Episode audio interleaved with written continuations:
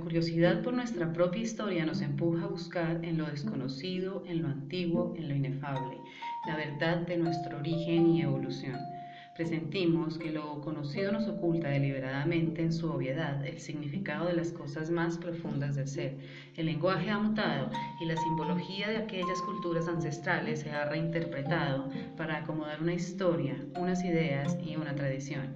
Sin embargo, todo esto no ha servido lo suficiente para anular un instinto explorador y aventurero que cobija a la especie humana en esa búsqueda de un mundo oculto en lo visible y de una realidad que no puede tocar pero vive más allá de las formas.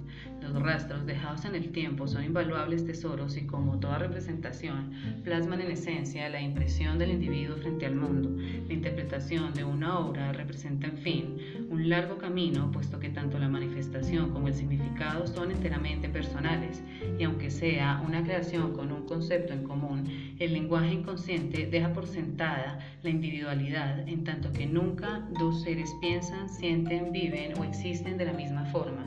Es imposible compartir la misma percepción del mundo por simple sentido biológico.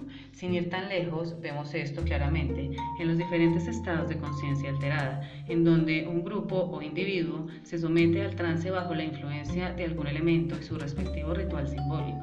Es importante resaltar lo de simbólico, ya que es el significado de estos símbolos rituales un universo que contiene las creencias ocultas del espíritu y el fundamento de un legado ancestral para contemplar finalmente la revelación de su epifanía individual.